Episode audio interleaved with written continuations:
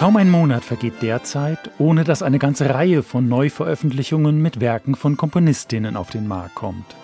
Zu Recht und löblicherweise. Schließlich wurden Frauen jahrhundertelang in einer männlich dominierten Musikwelt bewusst ins Abseits gedrängt. Allerdings, hier kommt ein Komponist aus der Barockzeit, der umgekehrt zeitlebens im Schatten seiner Frau stand, Pier Giuseppe Sandoni.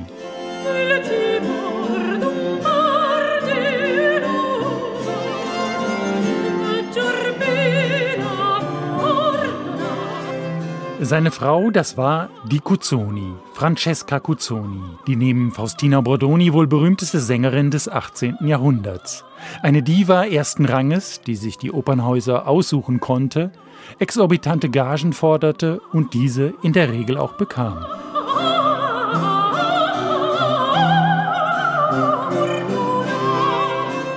(1722) verpflichtete Georg Friedrich Händel die Cuzzoni nach London und ließ die kapriziöse Dame vom Cembalisten seines Opernorchesters, eben jenem Pier Giuseppe Sandoni, in Venedig abholen.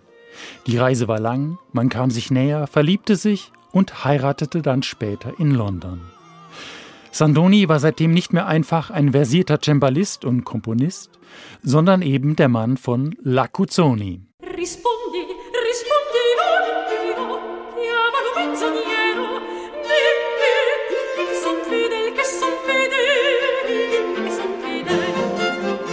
Gemeinsam mit seiner berühmten Gattin hat Sandoni wohl auch selber kräftig Geld gescheffelt und mit vollen Händen ausgegeben. Sein Ruf in der britischen Metropole war jedenfalls nicht der beste. Aber genug Klatsch und Tratsch. Das in der Schweiz beheimatete Ensemble La Floridiana legt mit diesem Album die überhaupt erste Einspielung mit Werken Sandonis vor und hat dafür drei Kammerkantaten mit Cembalo-Musik und einer Triosonate kombiniert.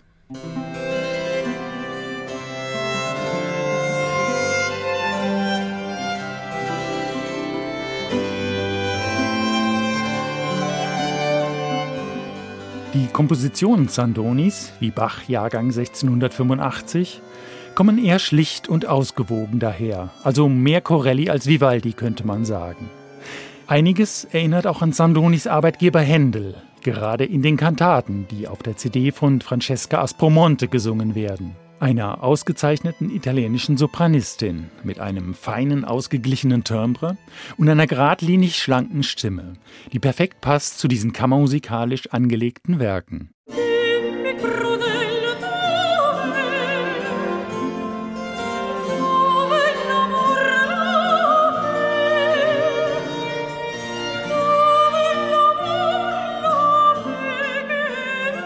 Sandoni hat die Kantaten vermutlich nicht für seine Frau geschrieben. Zumindest zeigen sie keine ausufernde Virtuosität. Und auch die Koloraturen sind überschaubar. Virtuosität zeigt sich eher in den Werken für sein Instrument, das Cembalo.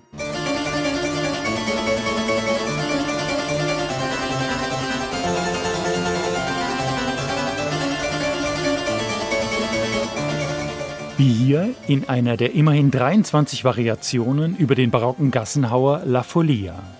Souverän gespielt von der Leiterin des Ensembles La Floridiana, Nicoletta Paraschivescu, die auch das informative Booklet geschrieben hat, aus dem wir zum Beispiel erfahren können, dass diese Komposition Sandonis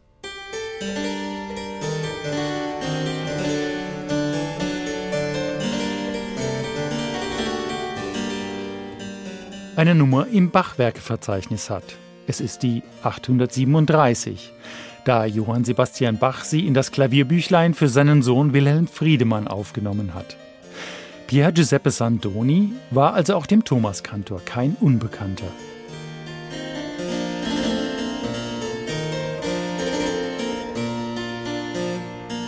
Am Ende seines Lebens hat es Sandoni übrigens wieder in seine Geburtsstadt Bologna verschlagen wo er 1748 starb. Von seiner berühmten Frau hatte er sich schon ein paar Jahre zuvor getrennt, vermachte ihr jedoch in seinem Testament alles, was er noch hatte. Es wird vermutlich nicht viel gewesen sein.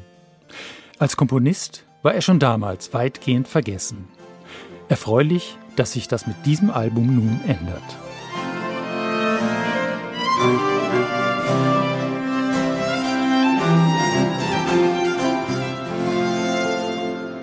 Neue CDs in HR2 Kultur. Weitere Rezensionen auf hr2.de